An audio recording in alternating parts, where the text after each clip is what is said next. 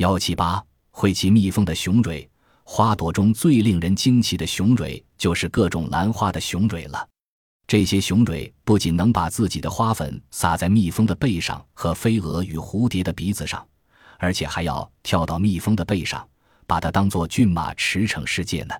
你们想一想，骑在蜜蜂的背上，那该有多么激动！呵，兰花的雄蕊之所以能做出这样奇妙的事，其原因就在于它的底部有一种角，形状像高脚酒杯的底。这种角的底部很黏。能粘在它接触的任何东西上。兰花的雄蕊并不是与植株连在一起的，而是松散地装在一只开口的小袋子中。只要感到昆虫震动了它们，它们就很容易滑出来。如果你们能找到一朵兰花和一根针，你们就会清楚地看到，当蜜蜂或蝴蝶触动装着花粉的口袋时，会发生什么事情了。轻轻地把针插入兰花的喉咙，就像蝴蝶做的那样。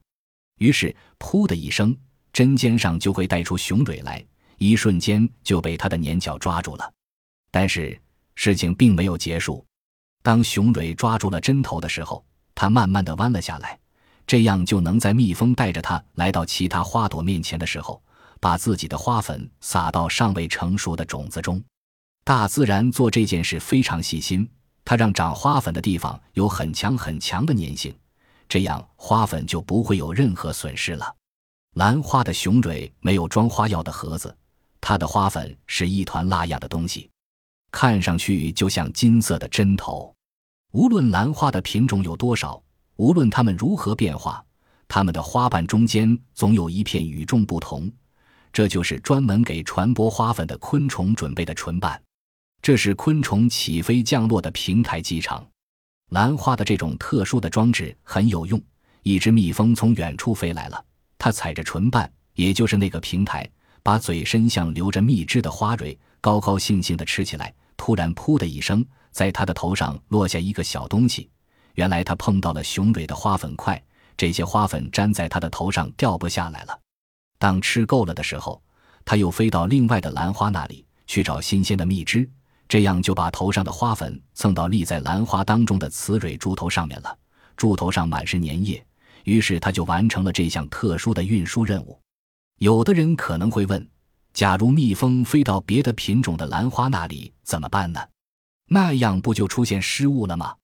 不会的，这些花粉绝不会粘到其他品种的兰花的雌蕊上面，因为它们的大小、形状不同，而且它们的花蜜味道和气味也不相同。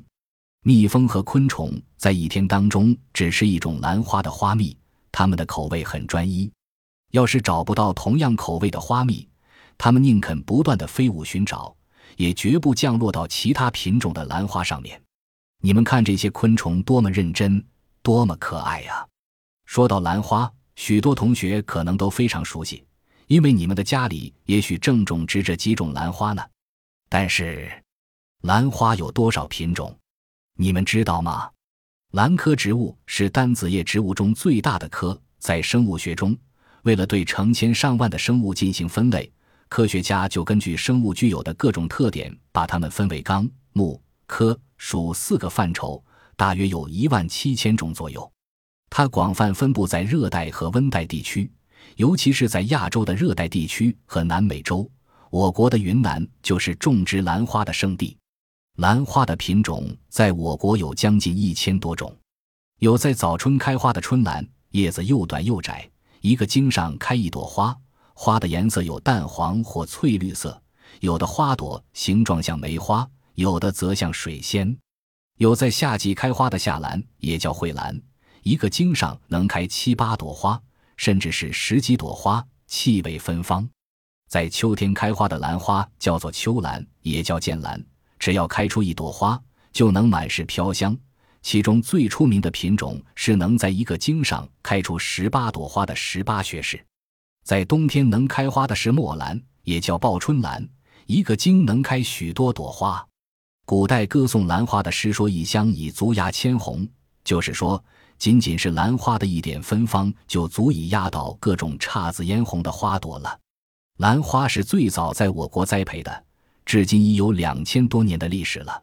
由于兰花优雅高洁、清新富裕，一直被爱国的知识分子和文人墨客作为正人君子的象征。无数诗人和画家都用自己最美好的作品歌颂兰花。兰花与梅花、菊花和竹并称为花中四君子，梅兰竹菊。早在1780年，兰花就传播在英国。现在，我国的兰花栽培技术和培植的品种在世界上享有盛誉，深受国际友人的喜爱。